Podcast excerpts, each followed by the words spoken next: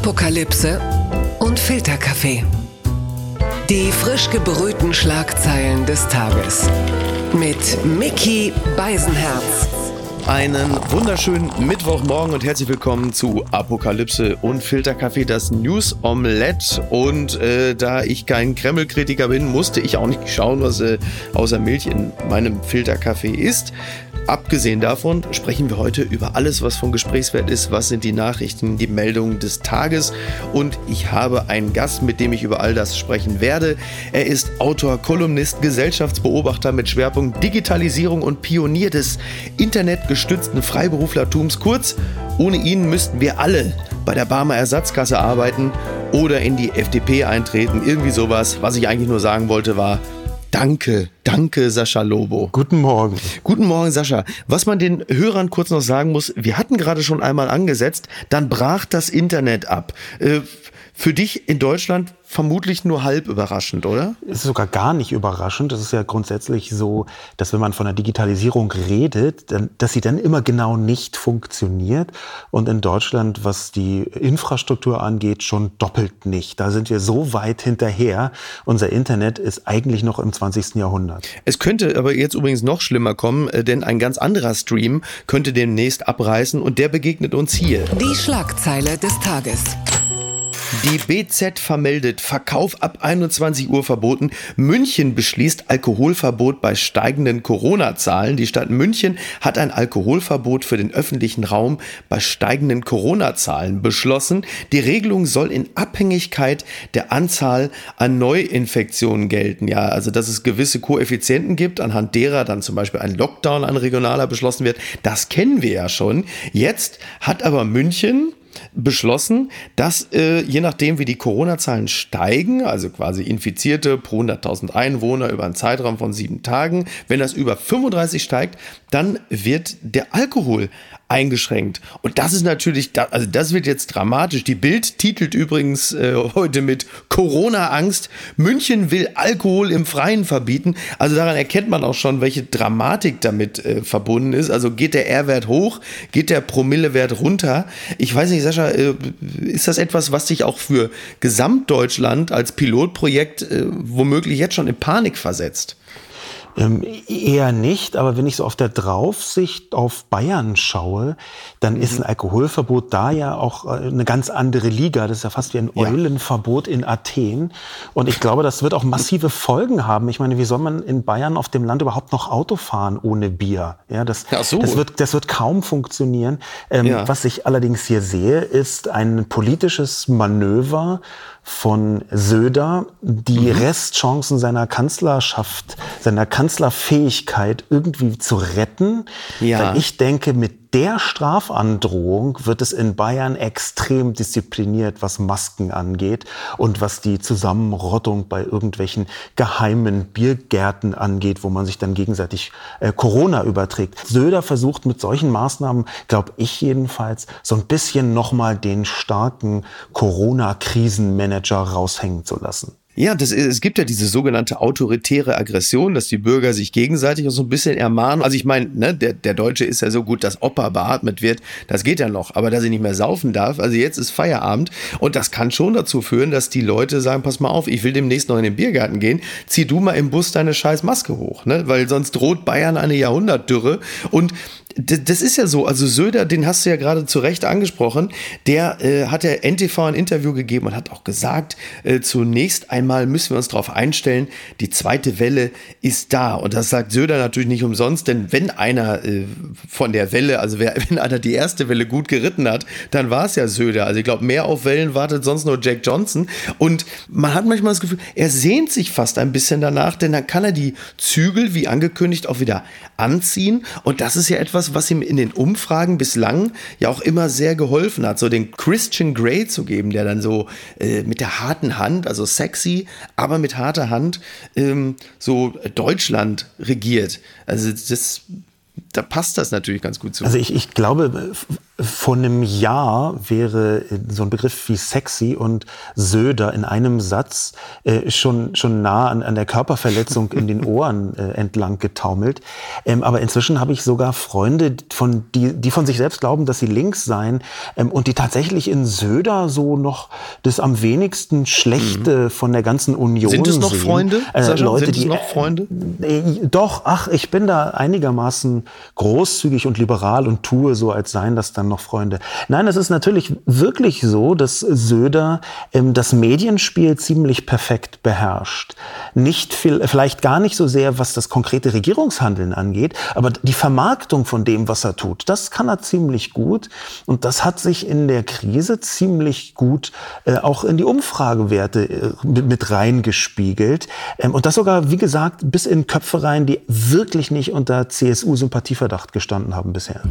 Verlierer des Tages ist der MDR, das kann man, glaube ich, einfach jetzt mal so kühn sagen. Der Stern schreibt, Corona ist vorbei, das ist ein Zitat. Höcke verbreitet Lügen und der MDR bremst ihn nur manchmal. Deutschland blickte am Vormittag, also am gestrigen Vormittag nach Erfurt, der Mitteldeutsche Rundfunk hatte den thüringischen AfD-Chef Björn Höcke zum Sommerinterview geladen. Es wurde ein Gespräch mit erwartbarem Verlauf. Ja, es ist ja nun so, also Höcke ist, glaube ich, der Einzige, der auch zum Winterinterview Schönbraun erschienen wäre. Und den einzuladen, das hat erwartungsgemäß auch im Vorwege schon hohe Wellen geschlagen. Und dieses Interview ist Tja, wie soll man sagen, nur so, nur so halb geglückt. Es gibt durchaus auch die ein oder andere seriöse Stimme, die das Interview sogar gar nicht so schlecht fand. Aber viel mehr gab es natürlich, die gesagt haben, das war nichts, denn wenn du Höcke einlegst, dann musst du ihn wesentlich härter anfassen, denn äh, Höcke konnte dort relativ unwidersprochen dann auch sagen, Corona sei vorbei, äh, werde nicht wiederkommen, was ich wirklich spannend finde. Und äh, der auch äh, davon sprach in diesem Interview, es hätte eine Aussetzung der Grundrechte gegeben. Also da, da gab es schon die ein oder andere Passage, da hätte der Moderator Lars Sänger etwas heftiger widersprechen können. Die Frage ist natürlich auch im Kern erst einmal, muss man äh, Höcke zum Sommerinterview einladen. Also der RBB hat das ja mit Kalbitz gemacht und auch das ist nicht so richtig gut gegangen. Ähm, das ist eine ganz prinzipielle Frage und die würde ich mit Nein beantworten. Es gibt da nämlich ein mhm. riesiges Missverständnis. Und dieses Missverständnis heißt, dass man äh, Nazis, dass man Faschisten, dass man Rechtsextreme in den Medien irgendwie entzaubern könne. Aber das ist nicht so. Mhm. Es gibt keine Entzauberung. Da kann man noch so kritische Fragen stellen, da kann man noch so gut sich vorbereiten Seiten, die Klientel, die ja. Höcke anspricht, die wird immer das Gefühl haben, Höcke hat gewonnen oder alternativ, er wurde so unfair behandelt, dass die Vorurteile ja. gegenüber den bösen öffentlich-rechtlichen bestätigt werden. Der MDR kann, wenn er ja. Rechtsradikale einlädt, wenn er Nazis einlädt, nur verlieren und die Öffentlichkeit kann auch nur verlieren. Ich glaube, es wäre da eigentlich richtig, diese Leute gar nicht erst einzuladen und dieses häufig vorgebrachte äh, äh, Argument, man müsse dann ja aber auch des Ausgleichs wegen und so weiter und so fort, das ist für mich mhm. kein echtes Argument mehr, spätestens seit klar ist, die AfD ist eine in weiten Teilen rechtsextrem gefärbte Partei, wo einzelne Menschen ganz eindeutig faschistoid handeln, unter anderem der interviewte Höcke, der ein faschistisches Buch geschrieben hat, der äh, inzwischen gerichtsfest in besonderen Situationen als Faschist bezeichnet werden darf. Das sind alles Mechanismen, die könnte man zum Anlass nehmen, um als MDR zu sagen, nein, wir interviewen diese Person nicht mehr. Jetzt kommt natürlich das übliche Gegenargument. Er ist halt dann leider trotzdem immer noch thüringischer AfD-Chef. Also schon ein, ein hohes Tier in Thüringen, beziehungsweise eine, eine prägende äh, oppositionelle Figur, speziell in Ostdeutschland. Den jetzt nicht einzuladen, würde auch extrem wieder einzahlen auf dieses Narrativ. Ja, siehst du, äh, man wird da ja komplett ausgegrenzt. Für mich persönlich ist es auch immer eine Lose-Lose-Situation, weil lädst du sie nicht ein, bestätigst du natürlich dieses Opfernarrativ, lädst du sie ein, ähm, geschieht genau das, was wieder geschehen ist. Das ist so ein bisschen, als würdest du irgendwie Suppe mit Stäbchen essen wollen. Also richtig gewinnen äh, kannst du da halt tatsächlich doch, nicht. Doch, da bin ich ganz anderer Meinung. Ähm, Ausgrenzung ist ein ganz wichtiges gesellschaftliches Instrument, wenn es um Leute geht, die vollständig aus außerhalb der freiheitlich-demokratischen Grundordnung stehen. Und das wäre bei mir äh, mit Höcke auf jeden Fall gegeben. Der ist einfach mhm. rechtsextrem, der ist äh, faschistoid geprägt. Ich glaube persönlich, dass man ihn nicht einladen muss. Unter anderem auch deswegen, weil dieses Opfernarrativ, das kommt immer.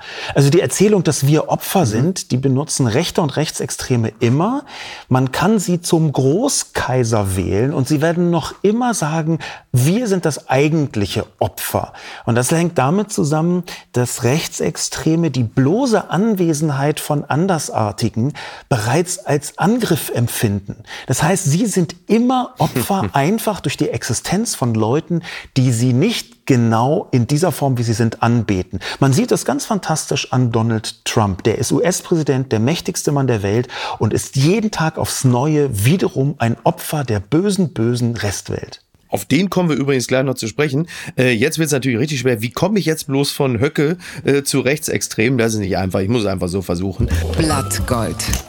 Die Tagesschau schreibt, Corona-Proteste Rechtsextreme mobilisieren für Berlin. Also das bedeutet jetzt nicht, dass äh, Höcke äh, Bundeskanzler werden möchte. Ganz so weit ist es noch nicht, sondern hier geht es um die äh, Corona-Demos, äh, die Corona-Skeptiker, ich weiß gar nicht, Querdenker, Bommel, äh, äh, Woodstock, egal. Also am Wochenende wollen tausende Menschen in Berlin gegen die Corona-Maßnahmen protestieren. Zu der Demonstration rufen auch diverse Rechtsextreme auf, von NPD über Dritter Weg bis hin zu AfD rechtsaußen, zu denen ja auch halt eben eben angesprochener äh, Björn Höcke zählt. Und jetzt natürlich die große Frage, Sascha, werden es äh, am 29.08., werden es vielleicht diesmal sogar vier Millionen und kommen die dann alle mit Handys, äh, die mit Alufolie umwickelt sind oder in alten Del Monte Pfirsichdosen? Ich bin so dermaßen gespannt, was da passiert. Du auch? Ähm, ich bin auch gespannt. Ich habe mir nämlich die Kommunikation angeschaut von denjenigen, die aufrufen zur Corona-Demo ähm, am Samstag. Und das ist deswegen ziemlich interessant, spannend, weil es etwas differenzierter vor sich geht, als man das am Anfang vielleicht glaubt. Man kann jetzt tatsächlich feststellen, es gibt zwei Arten von Leuten auf dieser Corona-Demo am Samstag, die wird es geben, nämlich einmal rechts, Nur zwei? zwei verschiedene Arten, genau. Okay. Äh, Rechtsextreme und Leute, die kein Problem damit haben, mit Rechtsextremen zu demonstrieren. Das sind die beiden, die dort sein werden. Was man, den Fehler, den man nicht machen darf, ist zu glauben, dass das alles Nazis und Rechtsextreme sind. Denn da, mhm. da ist ein sehr buntes und vergleichsweise diverses Völkchen unterwegs. Es werden definitiv nicht die 10 Millionen sein, die sie selbst in ihren vielen Telegram-Channels ankündigen. Angemeldet ist die Demo übrigens für 22.500. Äh, da hat also jemand nicht so richtig großes Vertrauen in die eigenen Mobilisierungsfähigkeiten. Aber ich kann mir schon vorstellen, dass es eine ziemlich große Zahl wird. Also ich kann mir durchaus vorstellen, dass wir von äh, 50 bis 100.000 Menschen ausgehen könnten. Ja. Das würde ich auch nicht unterschätzen.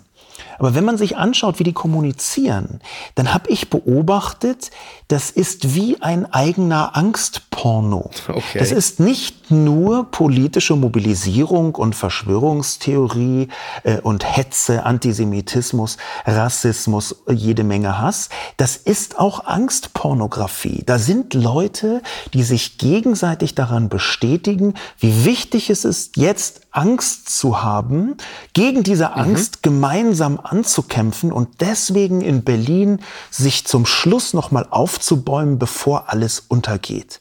Und da gibt es ganz, so. da gibt es ganz, ganz spannende äh, Mechanismen. Da gibt es Sätze wie, äh, Sie wollen euch und eure Familien mit einer genverändernden RNA-Giftspritze auslöschen. So, ja. Besorgt euch Munition. Es geht jetzt um das Überleben unseres Volkes.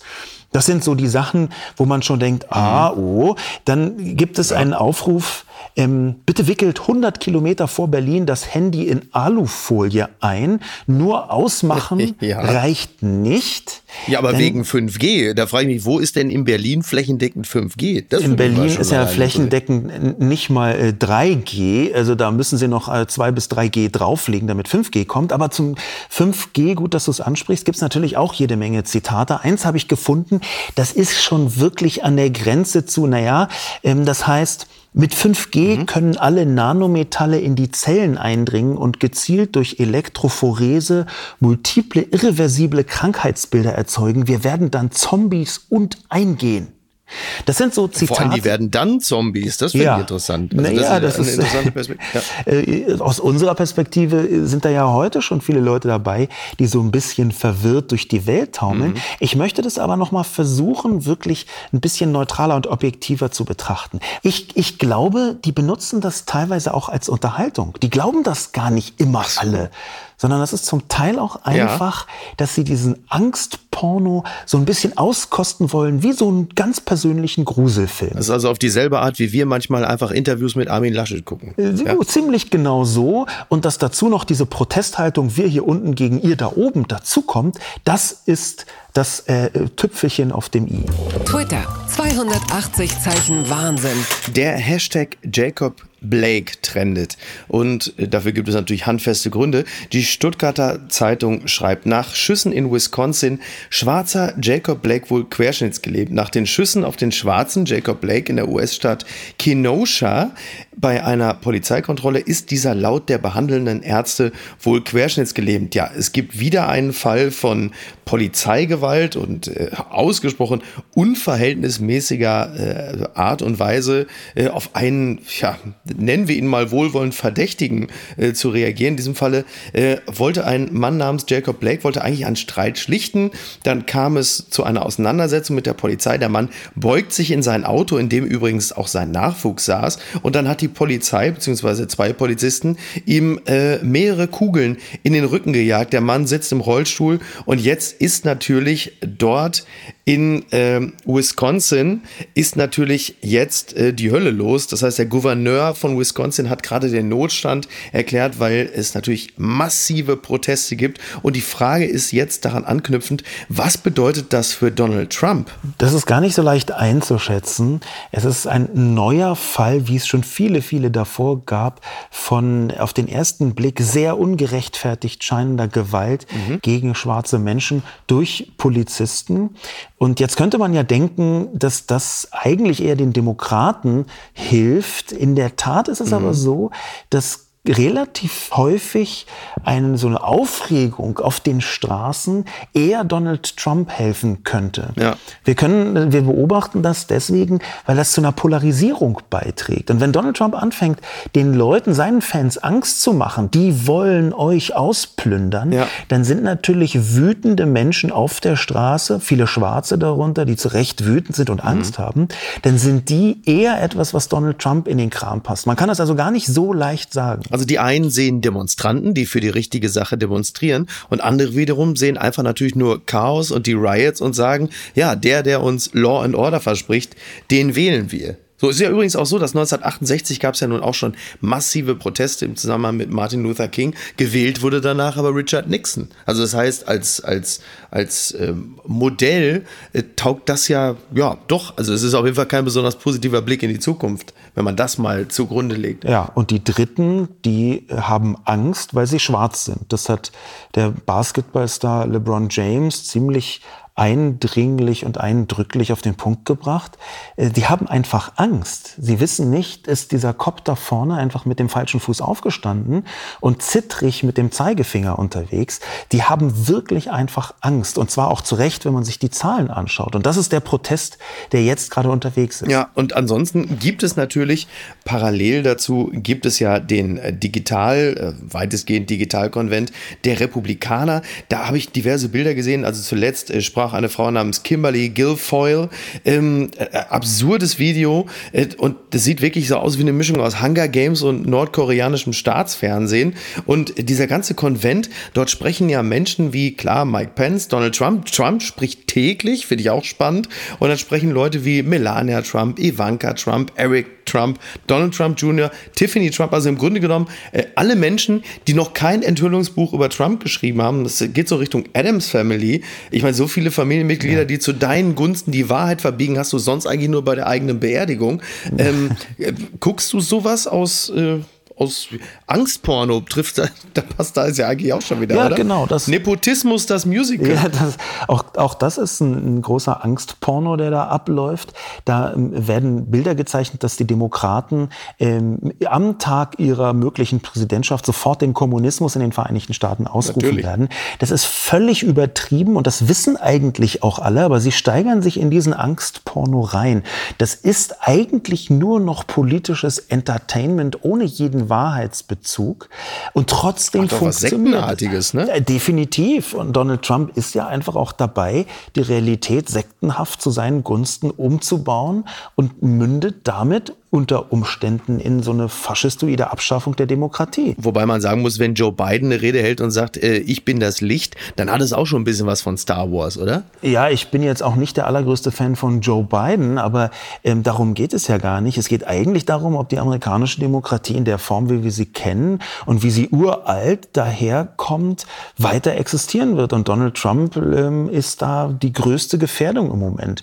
Ich würde auch einen, einen gebrauchten Pappteller eher wählen als Donald Trump. Ärgerlicherweise äh, kann ich ja noch nicht mal äh, irgendjemanden wählen, weil ich nicht Amerikaner bin. Gewinner des Tages.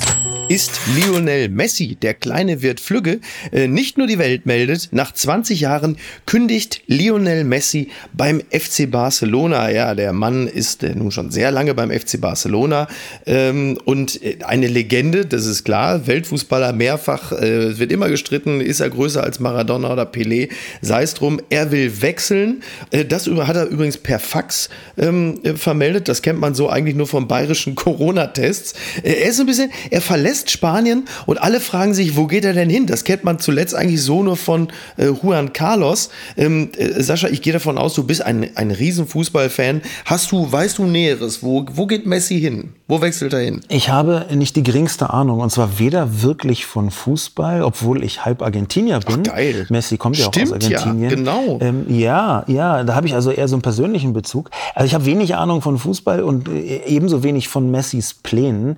Ähm, ich glaube jetzt aber äh, gelesen zu haben, dass er sich extra eine Klausel in seinen Vertrag hat reinoperieren lassen, dass er ein Jahr vor Vertragsende 2021 ohne die Ablöse in einen anderen Club gehen kann. Das heißt, irgendjemand spart jetzt 700 Millionen Euro Ablöse, Ja. weil Lionel Messi so eine lustige Klausel Das ist ein eingebaut halbes, hat. ist ein Und das halber sind schon Wirecard, ne? Muss man auch mal dazu sagen. ja, wollte ich gerade sagen. Das sind schon Größenordnungen. Damit könnte man an die deutsche Börse bis in den DAX reinkommen. Also das ist gar nicht, das, das ist, das ist nicht wenig Geld. Wobei das berühmte Handgeld dann natürlich nicht gering ausfallen dürfte. Und man muss sagen, du, also es gibt ja Vereine, die sind interessiert, Inter Mailand, äh, Manchester City, also Ver- Vereine, bei denen dann größere Konsortien dahinter stehen. Trotzdem ist es ja so, wenn du so einen Spieler holst, sprengst du auch ein bisschen das eigene Gehaltsgefüge. Das ist so ein bisschen so, so als kauf, kauft man sich einen Infinity Pool für eine Schrebergartenhütte. Also das wird schon, wird schon interessant sein zu sehen, äh, für wen es sich dann am Ende lohnt. Und ähm, ja, gut, wa- warten wir es mal ab. Ne? Vielleicht auch von der Leistung her. Ähm, Ich würde es persönlich lustig finden, ähm, wenn Messi zu Bayern geht. Ähm, Und ich würde es aber genauso lustig finden, wenn Messi zu Hertha geht. Der Grund, warum ich keine Ahnung von Fußball habe, ist, weil äh, ich das alles verdrängt habe. Ich bin in Berlin geboren und aufgewachsen ähm, und deswegen Hertha-Fan. Und Hertha hat die gesamten 90er Jahre über so gespielt, dass man sich einfach vom Fußball distanzieren wollte. Äh, Insofern ist es mein Zugang dazu wäre jetzt Messi zu Hertha. Das ist jetzt nicht wie äh, ein Infinity Pool äh, im Schrebergarten, aber so eher wie so ein ähm, Mofa mit Atomantrieb. Da weiß man auch nicht so ganz genau, wo das jetzt hin will und wo es hingeht. Ich fände es toll, wenn Messi zu Hertha Du, käme. also mit dem Investor Last Windhorst ist äh, tatsächlich auch diese Variante keine völlig unrealistische. Und was schreibt eigentlich die Bild? Berliner Polizei sucht Fahrradtäter mit diesen Fotos. Das ist der Flipflop-Bankräuber. Äh, du lebst ja in Berlin, Sascha. Äh, da gibt es also einen Bankräuber. Es gibt mehrere Fotos von dem Mann, äh, der in Flipflops zwei Banken in Schöneberg und Charlottenburg überfallen hat. Ähm, man muss sagen, also immerhin hat er eine Maske auf. Also da hat er schon mal einigen in Berlin etwas voraus. Und er ist mit dem Fahrrad gefahren. Also die gute Nachricht ist, Berlin ist jetzt definitiv Fahrradstadt, wenn schon die Verbrecher mit dem Fahrrad unterwegs sind. Und das, die Fotos sehen aus wie so eine Hafermilch-Variante von vier Blocks. Also dieser ganze Verbrecher ist schon irgendwie sehr prenzelbergig für mein Laienauge. Äh, ja, ich habe mir die Fotos angeschaut. Er hat auch eine fantastische Frisur. Mhm. Ja, also ich würde jetzt ungern das Verbrechen ästhetisieren, ähm, aber der Mann sieht also ziemlich, wenn einer über ästhetische Frisuren sprechen kann, dann ja nur wirklich du, ne? Absolut. Und der, der, er sieht ziemlich gut aus, auch mit Maske. Er hat Flipflops. Das ist vielleicht eine Art von neuem Role Model. Vielleicht entsteht ja auch einfach eine neue Netflix-Serie und wir haben es nicht mitbekommen. Das könnte auch eine missglückte Promo sein, so ein bisschen vielen ähm, Banküberfälle im 21. Jahrhundert. Ich, ich glaube allerdings, ähm, früher oder später wird das Nachahmer finden und das wird dann richtig schief gehen. Davon bin ich überzeugt. Wenn man äh, erst anfängt, mit dem Fahrrad Banken zu überfallen, ähm, da, das glaube ich, geht in Berlin sehr schief. Ja, vor allem, wenn's, äh, wenn demnächst dann vielleicht doch mal wieder das Bodemuseum äh, überfallen wird, dann auf jeden Fall mit dem Lastenfahrrad, ne? Ja, ganz einfach, weil man äh, das Fahrrad vor der Bank abstellt, ähm, in die Bank reingeht und wenn man wieder rauskommt, dann ist das geklaut. Das ist der Hauptgrund, warum ich glaube, äh, dass es nicht funktionieren wird. okay, gut. Äh, vor allem, wenn du eine Bank überfällst, dann musst du, glaube ich, die Maske nicht nur über den Mund ziehen. Also du hast da ja so das ein oder andere Signature-Piece, äh, an dem man dich sehr schnell erkennen könnte. Aber bei dir läuft es ja insgesamt sehr gut, deswegen ist das, glaube ich, jetzt äh, bis auf weiteres erstmal ist davon nicht auszugehen. Ähm, Nein, ich, ich plane keine Banken zu überfallen und wenn, dann auf jeden Fall nicht in Flipflops. sehr gut. Sascha, ich danke dir sehr. Das war äh, sehr schön, sehr erhellend und ich würde mich sehr freuen, wenn du wiederkommst. Wieder camst, Konjunktiv. Konjunktiv 2. Das, Wobei das ja der Irreal ist. Das ist ja Quatsch. Ich will ja, dass du wiederkommst. Das werde ich sehr gerne tun. Vielen Dank fürs hier sein. Sehr schön. Und dann wünsche ich dir einen schönen Tag und äh, bis bald. Bis bald. Ciao. Apokalypse und Filtercafé ist eine Studio Bummens Produktion mit freundlicher Unterstützung der Florida Entertainment. Redaktion Niki Hassania. Produktion Laura Pohl. Ton und Schnitt Mia Becker und Christian Pfeiffer. Neue Episoden montags, mittwochs und freitags. Überall, wo es Podcasts gibt.